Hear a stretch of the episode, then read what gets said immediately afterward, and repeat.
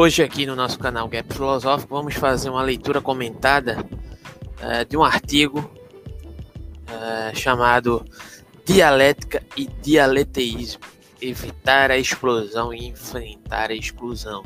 Um artigo visivelmente é, escrito diante de uma de debruçar-se sobre a obra de Hegel, né? vai tentar dar conta de como, digamos assim, Hegel é, vai dialogar com os aspectos lógicos tradicionais a partir da ciência da lógica, né? como por exemplo a questão do terceiro excluído, né? como é que Hegel vai lidar com a questão da negação né? dentro da internalidade do sistema hegeliano. E aqui, como de costume, quando as temáticas são demasiadamente complexas, né? faremos algumas leituras uh, do trechos dos arti do artigo né? é, e comentaremos. Né? Então, um artigo que é da Michela Bourdignon começa assim. Na terceira observação, após a discussão da determinação da contradição na doutrina da essência, Hegel afirma o seguinte: abre aspas. Todas as coisas são em si mesmas contraditórias e precisamente no sentido em que essa proposição frente às demais, exprime antes a verdade e a essência das coisas. Nestas linhas, e aí fecha aspas, né? Nestas linhas, Hegel parece afirmar a tese de que existem coisas contraditórias na realidade e, portanto, parece afirmar a tese para a qual existem contradições verdadeiras. Precisamente com base nessas considerações, é, dentro do debate contemporâneo, Hegel foi associado à tese dialeteísta. E aqui existe uma diferença né, entre a questão a dialética e dialeteísmo que nós vamos ver logo mais. Dialeteísmo é a segundo a qual existem contradições verdadeiras, segundo Graham Priest. Segundo Graham Priest, é o advogado mais importante da tese dialeteísta. E, embora o trabalho dele não possa ser considerado uma interpretação da noção de contradição de Hegel, ele refere-se ao pensamento de Hegel como um dos antecedentes mais importantes do dialeteísmo na história da filosofia. No Manifesto do Dialeteísmo, ou seja, o livro, o livro In Contradiction, Priest, 2006, ele escreve que a principal tese desse livro é que Hegel tinha razão. Nossos conceitos, ou alguns deles, de qualquer maneira, são inconsistentes. Mas quem, como Hegel e Priest, pretende argumentar que existem contradições verdadeiras, deve necessariamente enfrentar o problema da explosão. Explosão aqui é uma alusão, digamos assim, ao desmoronar do próprio sistema né, elaborado né, pelo, pelo Hegel né, e aqui, a partir desse comentador de Hegel, Priest, né, é, em relação com esse dialeteísmo, né, deve necessariamente enfrentar o problema da explosão, segundo o princípio ex-falso, colibet, a afirmação da verdade de uma contradição dentro de um sistema implica a verdade de qualquer proposição do próximo sistema. Quer dizer, a contradição faz explodir o sistema lógico, ou seja, trivializa o sistema. Por isso, este princípio é chamado também de princípio da explosão. Se todas as proposições de um sistema são verdadeiras, também as negações de cada proposição são verdadeiras e, portanto, cada proposição do sistema é tanto verdadeira como falsa. Se isso acontece, o sistema explode e perde seu caráter informativo. Isso implica que o sistema não pode reivindicar qualquer pretensão científica. E aí existe um diálogo acerca da, da, do problema da ciência em Hegel. Né? Como é que Hegel vai lidar, digamos assim, com o seu procedimento, chamemos aqui dialético, né, para poder contrapor ao pretenso dialeteísmo, e já já a gente vai entender por que a diferença dessas questões. Né? A grosso modo, né, a muito básico modo, em certa medida, o sistema hegeliano ele não admite, digamos assim, uma dimensão de afirmação do verdadeiro e falso, pois, tendo em vista o sistema de suprassunção, né, o processo dialético hegeliano, digamos assim, chamemos assim, é, ele assume, em certo sentido, né, uma concomitância da negação, né, ou seja, negar a negação nesse aspecto, né, determinado sentido, seria afirmar essa negação para dentro do processo de supra-assunção dialético hegeliano. Né? não admitindo essa exclusão do negativo como fazendo parte do próprio processo, né? É, haveria um problema, digamos assim, que vai ser sugerido aqui pela autora do, do, do artigo, né? Ao final do artigo, uma problemática que eu não sei se me convenceu muito, né? É, mas, enfim, a gente vai ver posteriormente essa questão. Mas, fazendo parte desse movimento de supra-assunção, o próprio movimento de negação faria parte de, um, de um movimento de afirmação e superação do conceito enquanto negação, que faz parte é, em termos de uma constituição, né, de um aprimoramento ou de uma, de uma progressão é, digamos assim, do, do, do, da transformação do próprio devir enquanto abstração do conceito que se suprassume. Né? Então, haveria um problema, digamos assim, de, de, de, de denotar, inclusive, o aspecto é, da negação enquanto a presunção ou a pressuposição de determinadas afirmações de verdadeiro e falso em Hegel. E é isso, basicamente, que ela vai tentar tratar aqui, abordando essa questão do, é, da dialética, entre aspas, e do dialeteísmo, né? e como eles se confrontam diante dessa questão. Aqui nós vamos adiantar um pouco, né? mas tem uma citação de Hegel aqui que eu acho que é importante falar. Vou abordar a questão do título e a resposta que vou dar. É talvez não haja nada de muito mal. Deixe-me primeiro explicar como. Não, isso é triste, perdão. Vou abordar a questão do título e a resposta que vou dar. É talvez não haja de muito mal. Deixe-me explicar como exatamente a questão deve ser entendida. Eu devo interpretá-la como significado. O que há de errado em acreditar em algumas contradições?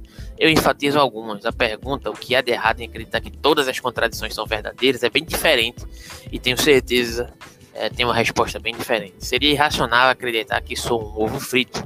O porquê podemos discutir, mas que é assim é, não é contencioso. A fortiori é irracional acreditar tanto que sou um ovo frito quanto que não sou um ovo frito. É importante enfatizar essa distinção logo no início, uma vez que a passagem ilícita entre alguns e todos é endêmica nas discussões da questão. Da mesma forma, aí a autora do artigo afirma aqui, né? A tese hegeliana também deve ser distinguida da tese trivialista. A afirmação de que todas as coisas são em si contraditórias, de fato, pode nos induzir a pensar, que, a pensar em Hegel como trivialista. No entanto, Hegel não está afirmando que todas as contradições são verdadeiras, ele está afirmando que todas as coisas são em si mesmas contraditórias. Portanto, ele não está afirmando que tudo que eu digo é verdadeiro, e assim também falso. Sua tese é que o modo como tudo é determinado implica algum tipo de estrutura contraditória. Além disso, Hegel parece ser bem consciente dos perigos da explosão. A explosão do sistema lógico, que pode resultar na admissão da verdade, até de uma única contradição deve ser bloqueada, deve ser dominada para evitar que a verdade da contradição implique tudo o contrário de tudo. É nesse sentido que, sempre dentro da terceira observação, a análise da contradição da doutrina da essência de Hegel escreve o seguinte. E aí ele vai falar um pouco sobre o pensar especulativo, o próprio Hegel. Né? O pensar especulativo consiste apenas no fato de que o pensar mantém firme a contradição e dentro dela a si mesmo mas não no fato de que, como ocorre o representar, deixa-se por ela dominar e através dela deixa que suas determinações se dissolvam somente em outras ou em nada. Comentadora. Considerando este ponto, entretanto, é necessário perguntar a Hegel e a Priest como é possível bloquear a explosão. Mas especificamente se a ideia, tanto na dialética hegeliana quanto no dialetismo de Priest, é, é admitir a verdade de algumas contradições, como é possível distinguir as contradições verdadeiras das contradições falsas. Em outras palavras, Hegel e Priest têm que enfrentar o problema de exclusão daquilo que eles não querem aceitar. Por exemplo, as contradições que são simplesmente falsas. E aqui, pausa para um comentário acerca de todas essas questões, né? Parece que, em certo sentido, né, há uma manutenção em Hegel de alguns aspectos que eu já tentei tratar aqui no canal, de uma determinada referência é, extra-sistema, né, para poder, de certa forma, distinguir algumas concepções que, digamos assim, quando, quando o Priest coloca essa questão, por exemplo, do, do exemplo do ovo frito, né, há determinadas concepções, digamos, entre aspas, intuitivas que podemos conceber e não admiti-las, digamos assim, como pressuposições verdadeiras ou como pressuposições falsas, né, diante a trivialidade dessas concepções. Mesmo o sistema hegeliano, né, mesmo sistema hegeliano, extremamente rigoroso em seu processo de tentar abstrair o movimento do real acerca dessa, desse processo dialético.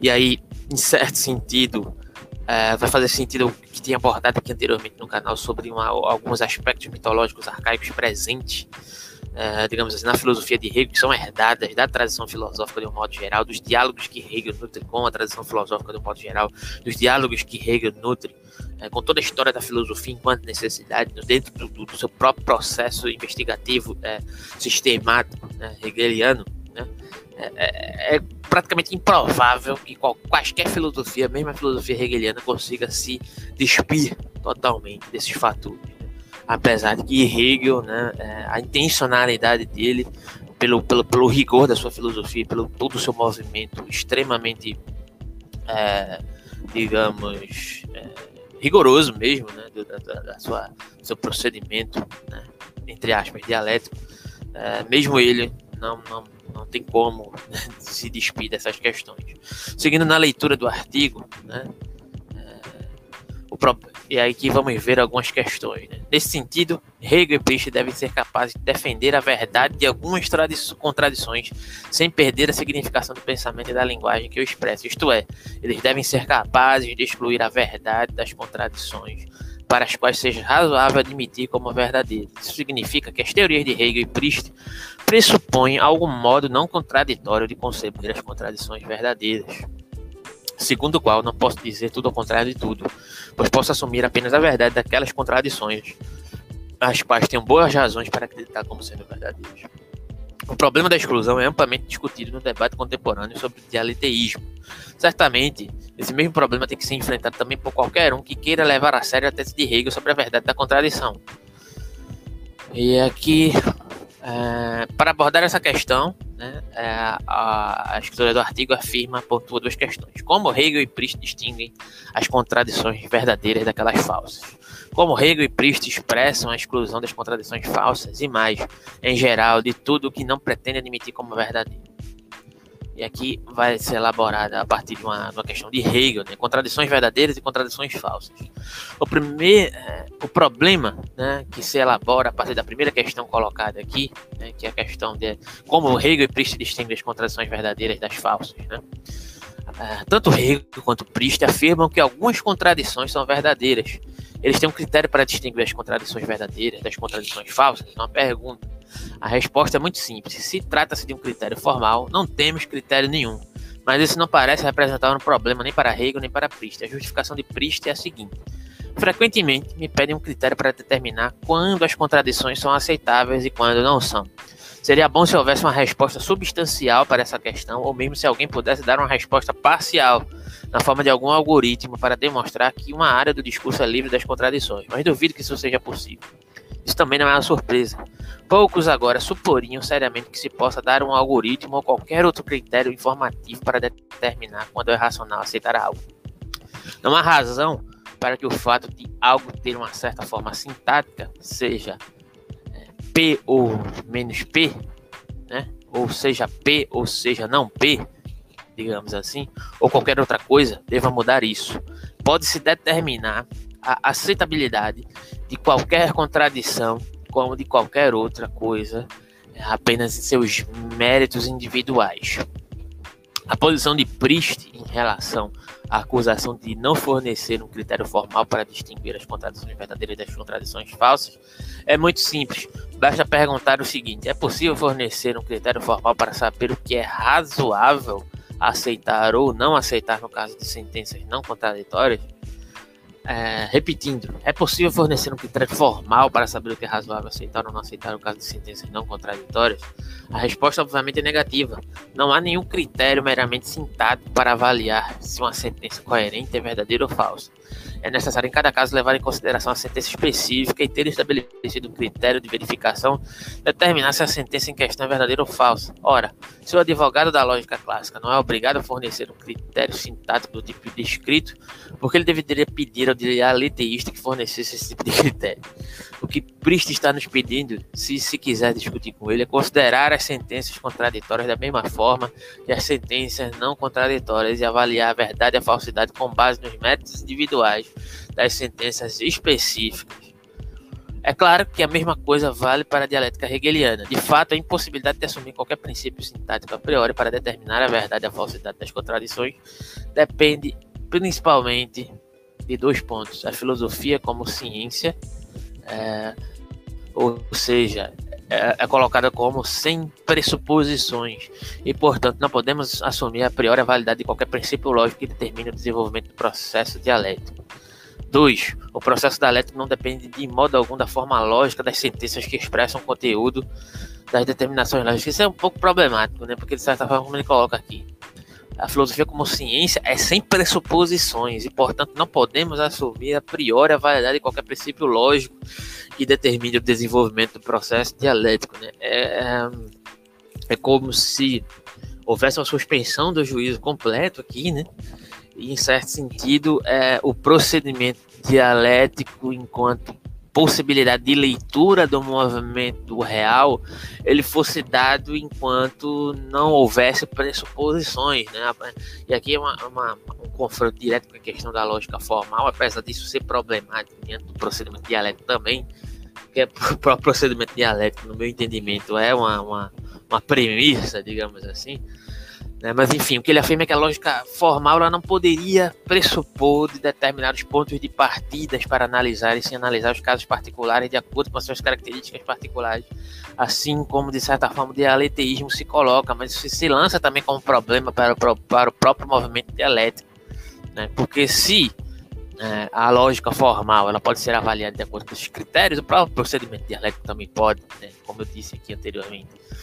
Então, é, o processo dialético não depende de, algum, de, de, modo algum da forma lógica das sentenças, é o que afirma aqui, né? Que expressam o conteúdo das determinações lógicas, mas do próprio conteúdo dessas determinações.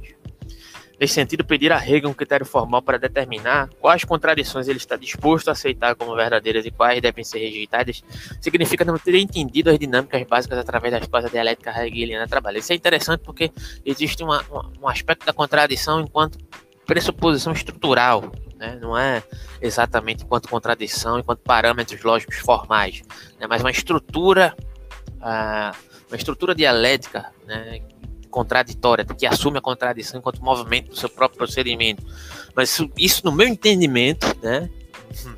vocês podem ficar à vontade para discordar aí, também é problemático de acordo com uma, uma, não de acordo com o parâmetro hegeliano, né? Porque aqui você tem que avaliar a partir de uma régua é, digamos assim, externa ao pensamento hegeliano. Mas de acordo com a régua do, externa ao movimento hegeliano, isso é problemático, né? Porque o próprio movimento hegeliano, por mais que seja uma, uma atribuição ao movimento real, é uma concepção, é uma atribuição, no meu entendimento, né?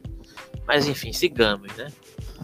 Todavia, o fato de não ser possível distinguir as contradições verdadeiras das contradições falsas com base em um critério puramente sintático ou formal não significa que Hegel e Priest não tenham algum critério disponível para implementar essa distinção.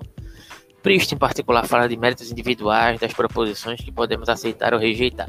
Da mesma forma, Hegel não aceita a verdade de cada contradição, mas só daquelas que são implicadas pelo próprio processo dialético. Isso significa que temos de considerar os méritos individuais de cada estrutura lógica que, que quer dizer a explicitação, a explicitação do conteúdo lógico de cada determinação. Nesse sentido, o único princípio que Priest adota para identificar as contradições verdadeiras é o princípio da racionalidade se você tiver uma boa evidência para a verdade A, você deveria aceitar A. A ideia de Priest é que se eu tiver boas razões para aceitar uma certa crença como verdadeira, é razoável fazer. E aqui aparece, né? Em certo sentido, mais uma faceta daquilo que a gente estava. Alguns indicativos, né? Podemos afirmar assim com toda certeza, mas alguns indicativos da manutenção de determinadas concepções de crença dentro do movimento hegeliano, apesar de que aqui é o comentador Priest, né? falando sobre isso, acerca do dialeteísmo, do seu movimento dialeteísta. Né? E isso, obviamente, se aplica mesmo à crença em, em questão. Uh, em questão que tem uma natureza contraditória. Isso significa que o dialeteísta pode aceitar tanto quanto é, não há, se há boas razões para a verdade de ambas. Acho que o mesmo princípio poderia ser reconhecido implicitamente, mesmo em Hegel, e aqui é a opinião da comentadora. Né? E o princípio soaria mais ou menos como segue. No desenvolvimento do sistema lógico, é razoável aceitar como verdadeiro tudo o que o conteúdo de uma determinação lógica implica, isto é, o que resulta do processo de explicação do conteúdo de uma determinação lógica.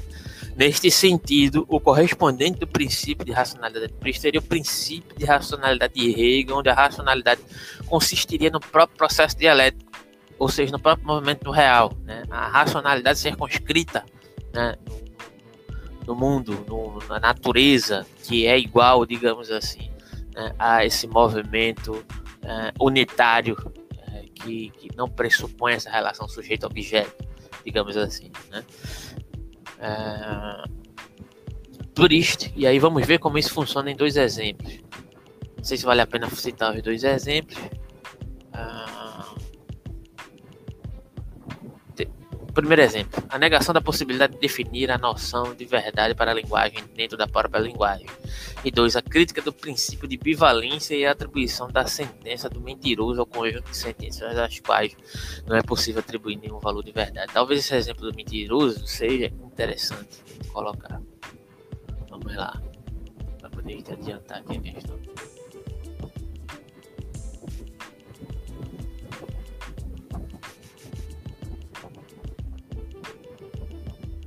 As estratégias que Hegel adota na ciência da lógica não são muito diferentes das de Priest. Hegel, de fato, parte da demonstração de como as estratégias do entendimento, Verstand, que tentam remover a contradição da caracterização do conteúdo de algumas determinações do pensamento, sofrem a vingança da contradição que é implicada por essas mesmas caracterizações. Isso leva Hegel a pensar que a própria essência desse conteúdo conceitual a ser em si mesma contraditória. E como Priest, Hegel mostra por que a essência desse conteúdo é realmente assim. Para lembrar de um exemplo muito simples, referi... vamos nos referir aqui à determinação do infinito. Na doutrina do ser em Hegel, é, ele parte de uma caracterização coerente do finito, em que o finito se opõe ao infinito, ser em nada, digamos assim. Assim, ele toma como ponto de partida a concepção do finito do entendimento, que tenta afastar a contradição. Na análise dessa caracterização do finito, Hegel mostra como, justamente na tentativa de afastar a contradição, a caracterização do entendimento acaba por implicá-la, sendo separado do infinito o, o finito é contraditoriamente absolutizado. E aqui, citação, creio eu, de Hegel. O entendimento persiste na tristeza da finitude, na medida em que tornam não ser a determinação das coisas, tornando-o ao mesmo tempo perecível e absoluto. A perecibilidade delas apenas poderia perecer em seu outro, no afirmativo, assim sua finitude se separaria delas, mas ela é a qualidade inalterável delas, isto é, qualidade que não passa para seu outro, isto é, que não passa para sua, sua afirmativa, assim, ela é eterna. O exemplo que, que é dado aqui no artigo, né, sobre é, a questão do paradoxo do mentiroso, né, ele fala assim, né, no início do livro, em, em, contra, em Contradiction, analisa o paradoxo do mentiroso para mostrar que existem contradições verdadeiras. O paradoxo do mentiroso é uma sentença que predica a sua própria falsidade. Se aquilo que o mentiroso fala é verdadeiro, então é falso e vice-versa. A conclusão autocontraditória do paradoxo é, segundo Priest, um caso de contradição verdadeira. Mas para demonstrar isso, Priest leva em consideração duas principais estratégias para resolver o, uh, o paradoxo do mentiroso, que tentam mostrar que o caráter paradoxal da sentença do mentiroso é só aparente. As duas estratégias para resolver o paradoxo são as seguintes: 1. Um, a negação da possibilidade de definir a noção de verdade para a linguagem dentro da própria linguagem. E dois, a crítica do princípio de bivalência e atribuição da sentença do mentiroso ao conjunto de sentenças às quais não é possível atribuir nenhum valor de verdade. Né? Em primeiro lugar, Priest mostra como todas as soluções baseadas nessas estratégias estão erradas por diferentes tipos de razões. Né? Aqui não vamos poder explicitar essa questão. Basicamente, no que se refere à primeira estratégia, ele, ele, mostra que a representação da linguagem, de acordo com essa imagem hierárquica das diferentes ordens linguísticas, e aqui retomando a questão, não leva em conta, em conta o modo pelo qual a linguagem natural funciona. No que se refere à segunda estratégia, quer dizer, a crítica da bivalência, Priest afirma o seguinte: sentença S, esta sentença é verdadeira. É, essa sentença S é verdadeira. Parece um candidato perfeito para se juntar à classe das sentenças às quais não se pode atribuir qualquer valor de verdade, porque não temos nenhuma boa razão para atribuir a verdade ao invés de falsidade. Enquanto trata-se de uma sentença subdeterminada. Em vez disso, no caso do paradoxo do mentiroso, essa sentença é falsa temos a situação oposta, porque temos boas razões para atribuir a sentença do mentiroso tanto à verdade quanto à falsidade.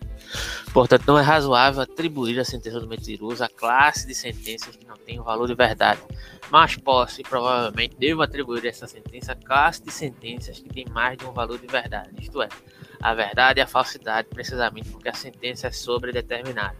A única razão para incluir a sentença do mentiroso na classe das sentenças sem valor de verdade parece ser somente a de nos afastar da violação do princípio de não contradição. Nesse sentido, a estratégia que apela aos gaps, isto é, a possibilidade de sentenças sem valor de verdade, parece ser uma solução ad hoc para o paradoxo do mentiroso, porque a inclusão da sentença do mentiroso na classe dos gaps não teria uma justificação independente da resolução do próprio paradoxo. Mas Priest não para aqui. Na verdade, o texto mostra como todas as soluções baseadas nas duas estratégias mencionadas possibilitam a formulação de novas versões dos paradoxos, chamadas o mentiroso da vingança. Então, é, é basicamente o que ela está querendo colocar aqui, o que ela está querendo exemplificar aqui, é justamente a problemática da explosão, né? A explosão a partir desse exemplo do paradoxo do mentiroso que o que o coloca a partir do dialeteísmo dele, né? É de um sistema que vai, de certa forma, colocar em voga as suas próprias composições ou suas próprias estruturações. Né? Só que uh, o Hegel e o Priest parece seguir um caminho parecido nesse sentido aqui, eles estão trabalhando com a dimensão né, de uma absorção do processo é, de negação ou de uma absorção do processo, é, inclusive de absorção do processo dessa negatividade, né, desse negativo, ou desse falso, né, o falso e verdadeiro como estrutura do procedimento dialético. Só que vai haver uma diferença entre o Priest e o Hegel, que é fundamental é, e, e, de certa forma me faz entender porque que Hegel é entendido como um tipo de pensamento necessariamente, em certo sentido, esquizofrênico por vezes. Né? Só pular aqui para um determinado trecho. Citação de Hegel. Essa é uma consideração muito importante. Mas que que o finito seja absoluto é um ponto de vista que qualquer filosofia ou visão ou entendimento não quererá se deixar impor. Antes, o oposto será presente, presente explicitamente na afirmação do finito. O finito é o limitado, perecível. O finito é apenas o finito, não imperecível.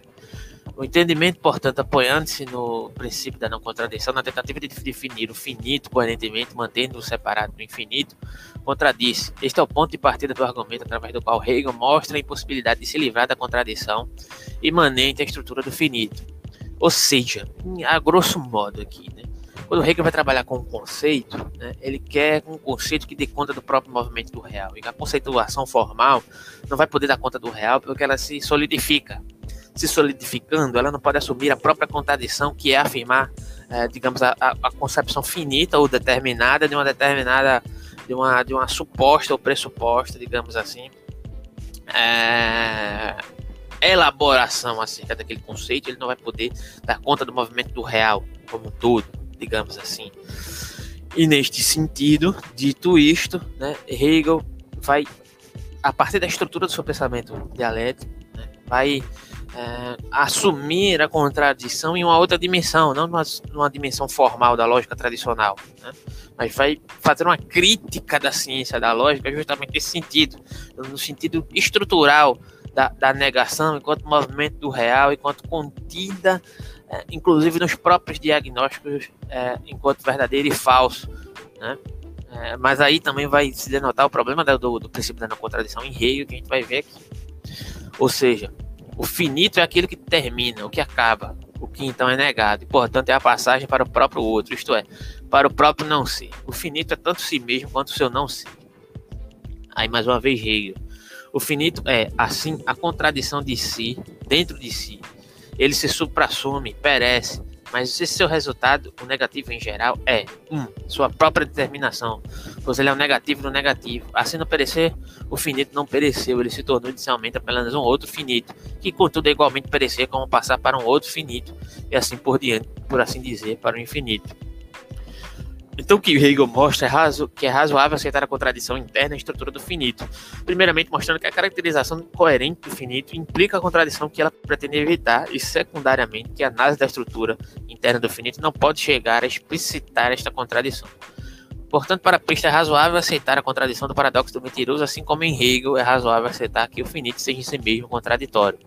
Isso só não, não significa que a dialética e o dialeteísmo no dialeteísmo seja razoável aceitar uma contradição, como por exemplo, o solteiro é casado.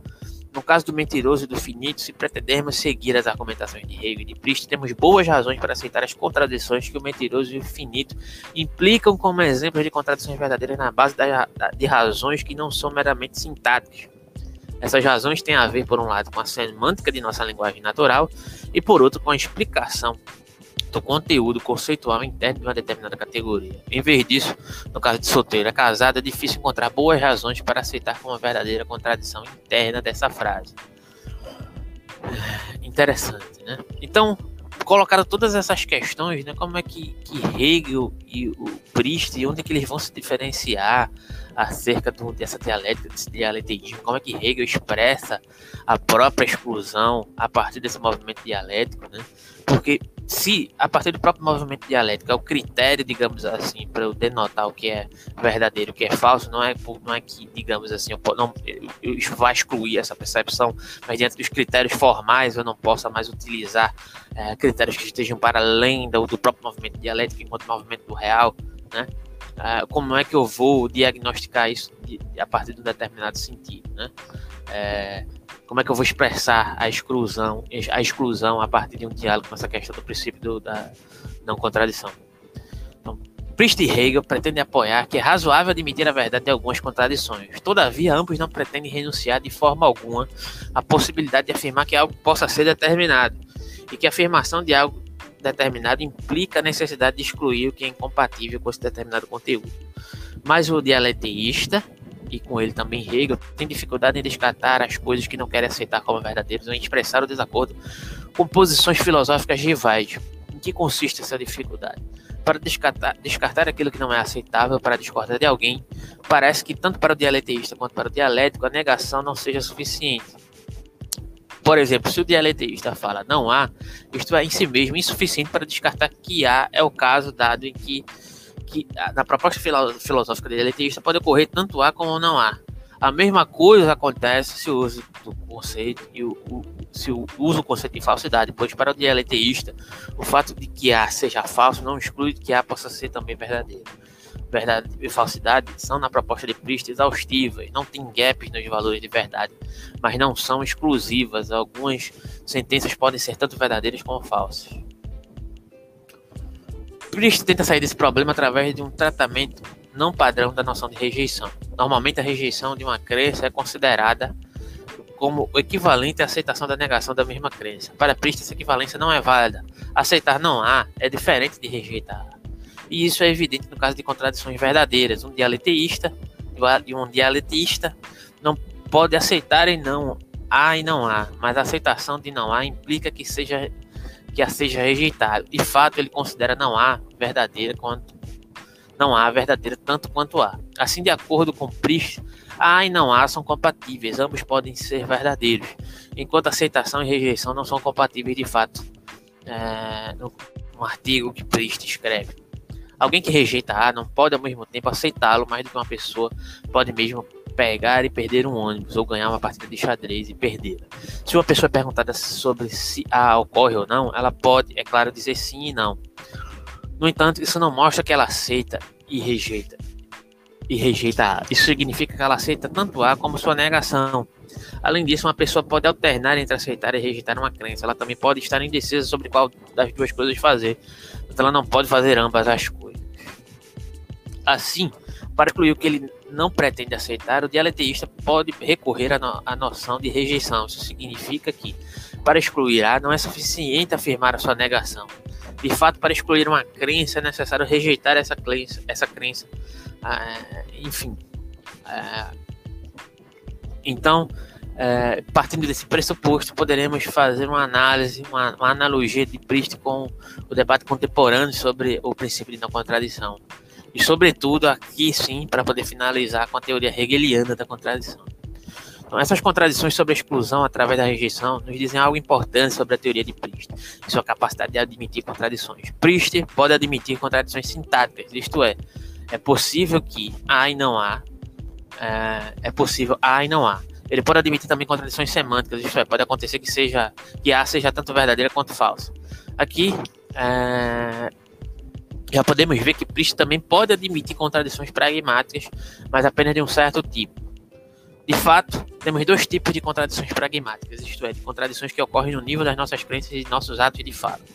O primeiro tipo é aquele para o qual temos um agente racional que acredita, acredita tanto em A como em não A. O segundo tipo é aquele para o qual um agente racional acredita e rejeita A. No primeiro caso, o princípio de não contradição correspondente afirma a impossibilidade de pensar a contradição. No segundo, o PNC correspondente, correspondente afirma a impossibilidade de pensar contraditoriamente. Para Priest, como fica evidente na situação, pode ocorrer contradições do primeiro tipo, mas não do segundo. A consequência dessa posição é particularmente relevante. Parece que não há uma formulação é, do princípio da contradição que Priest é obrigado a aceitar, ou que ele não pode recusar. De fato, Priest pode rejeitar a formulação do princípio de não contradição pragmático, correspondente ao primeiro tipo de contradição pragmática mencionado acima, ou seja, ele pode rejeitar o princípio de não contradição, segundo o qual é impossível aceitar uma crença tanto quanto a sua negação. No entanto, parece que Priest é obrigado a aceitar a formulação do princípio de não contradição pragmática, correspondente ao segundo tipo de contradição pragmática, porque na sua teoria, a aceitação e a rejeição são incompatíveis. Isso significa que ele é obrigado a aceitar a formulação pragmática, segundo a qual é impossível para um agente racional aceitar e rejeitar ao mesmo tempo sob o mesmo respeito uma crença. Mas a questão mais importante é a seguinte: como funciona a rejeição de uma crença em Hegel? E há uma formulação que até Hegel não pode recusar? A resposta para a primeira pergunta é simples. Para rejeitar uma tese ou para excluir alguma coisa, Hegel pode usar sem problemas a noção de falsidade. Isto é algo que o dialeteísta não pode fazer, porque no, no dialeteísmo, as contradições verdadeiras são sentenças que são tanto verdadeiras quanto falsas. Para o dialeteísta, a verdade e a falsidade são exaustivas, ou seja, abrangem todo o espaço lógico ao qual qualquer sentença pode ser atribuída, mas não são exclusivas. Precisamente por isso, a falsidade não é suficiente para expressar a exclusão. De fato, no caso de contradições verdadeiras, a verdade e a falsidade se sobrepõem e, portanto, não é possível usar a falsidade como ferramenta lógica para excluir o que é considerado como simplesmente falso. Isso para Hegel não vale, porque quando ele fala de contradições verdadeiras, ele se refere a um conteúdo conceitual expresso por duas sentenças contraditórias que são ambas verdadeiras e não, não, e não as sentenças que são tanto verdadeiras como falsas. Se considerarmos o espaço lógico da verdade em Hegel, podemos dizer que a verdade e a falsidade são exaustivas na lógica hegeliana. É, a, a, que a verdade e a falsidade são exaustivas. Na lógica hegeliana não há espaço para proposições sem valor de verdade. Ao mesmo, ao mesmo tempo, no espaço lógico, a verdade e a falsidade são exclusivas. Isto é, uma proposição especulativa verdadeira não pode ser também falsa. E, portanto, a falsidade pode expressar a exclusão. Para Hegel é possível pensar em contradições que são verdadeiras porque ele usa um tipo de negação diferente do clássico, que é também a negação utilizada por Priest. Na lógica clássica e na proposta dialeteísta, a negação é interdefinível com o conceito de falsidade. Na lógica hegeliana, isso não vale é, que citação do próprio Hegel. Na medida em que o que resulta a negação é a negação determinada, ela possui um conteúdo, ela é um novo, um novo conceito, mas conceito mais elevado, mais rico do que o precedente, pois ela se tornou mais rica devido a essa negação a esse contraposto. Então, ela o contém, mas também mais do que ele, é, e é a unidade dele de seu contraposto. Longe de ser equivalente à falsidade do conteúdo conceitual da determinação lógica, a negação dessa determinação é equivalente ao seu desenvolvimento interno do conteúdo em questão de um conteúdo novo, mais concreto, mais articulado e assim mais verdadeiro. A negação de uma determinação lógica é, portanto, a nova determinação oposta à primeira, mas ao mesmo tempo a explicação do conteúdo imanente para aquela primeira determinação. Ou seja, é, diferentemente do que é exposto aqui é, no, no, no, no Priest, né, que há uma, uma, uma, pretensa afirmação da negação e, e, da afirmação enquanto um processo, digamos, que vai fazer parte do constitutivo geral né, desse procedimento dialeteísta, Hegel né, não vai assumir o processo de negação, de afirmação estruturalmente do seu movimento dialético né, como, como negativos, mas sim como positivos, constitutivos do próprio movimento dialético de suprassunção. Né. Sempre há uma afirmação na negação diferentemente das condições é, pelas quais o dialetilista coloca, né, dependendo da, das variantes que se estabelece com a relação lógica particular dentro daquele determinado contexto, né, Hegel vai trabalhar na dimensão da progressividade da afirmação do movimento de suprassunção em detrimento é, do negativo e do positivo, ou seja, da afirmação e da negação enquanto, enquanto dois positivos, enquanto constitutivos do, próximo, do próprio processo de elaboração dialética né, que, que, que, se compõe enquanto afirmação a partir da sua própria determinação. Né? Ou seja, é, em certo sentido, há uma formulação do princípio não contradição que até Hegel não pode recusar. Né? É, em algum sentido, isso é admitido aqui pela, pela comentadora. É, na interpretação dela, Hegel rejeita a primeira formulação da lei e afirma a impossibilidade de pensar a contradição. Nesse sentido, Hegel segue a mesma linha de Priest em relação à segunda formulação, que afirma a impossibilidade de se contradizer. As coisas são mais problemáticas. Podemos pensar que Hegel é obrigado, como Priest, a assumir a validade desse princípio. Ela afirma que não. Com efeito, o pensamento especulativo é um pensamento sem pressuposições. E aí é uma questão que eu acho uma premissa, e até dizer que isso é uma premissa é complicada, mas enfim e, portanto, não pode assumir dogmaticamente a validade de qualquer princípio. Mas então, como é que o pensamento especulativo, embora não assuma o princípio da, não contradição na sua versão pragmática, pode evitar de se contradizer pensando de forma não contraditória também a contradição? A razão que estabelece a coerência do pensamento especulativo não se encontra no princípio formal, mas na própria natureza do pensamento especulativo pensamento, na verdade, só pode se contradizer na medida em que é um pensamento subjetivamente compreendido, o pensamento especulativo não é um pensamento desse tipo e não é identificável com algum tipo de agente racional que aceita ou nega determinados conteúdos mentais. O pensamento especulativo, isto é, a razão, é incontraditória. A razão, enquanto é permeada diante de tudo que existe, né? assumindo, digamos assim, a supressão dessa relação sujeito-objeto. É, e aí, aí poderia ser interessante essa questão, né? É justamente onde eu, eu creio ser problemático esse pensamento hegeliano, ou pelo menos essa afirmação da, da, da autora do artigo enquanto, é, digamos assim, é, completude né, de, uma, de, uma, de uma composição hegeliana que não admite, é, digamos assim, é, determinações no sentido de uma perspectiva subjetiva, né, porque eu só posso pensar de acordo com o modo de raciocinar subjetivo, né, um conteúdo lógico que faz parte do movimento do real e não das minhas concepções subjetivas. Né? Mas, ao mesmo tempo, para poder pensar isso, eu só posso pensar subjetivamente. Hegel discordaria veementemente disso, né? porque para ele é, existe uma, uma, uma, razão enquanto movimento, digamos, entre aspas, universal, né? aqui falando a grosso modo. É, então a razão é o movimento de tudo que é existente, que só que se correlaciona no, no, no próprio procedimento dialético de um modo geral. Né? Mas aqui é essa, essa, essa, essa colocação, né? Em conclusão, é, a incontraditoriedade do pensamento especulativo, mesmo no pensar a contradição, consiste em se ferir a si mesmo, ou seja, a maneira pela qual necessariamente ele se articula com base em sua própria natureza. Então, se você curtiu aí essa bem complexo, né?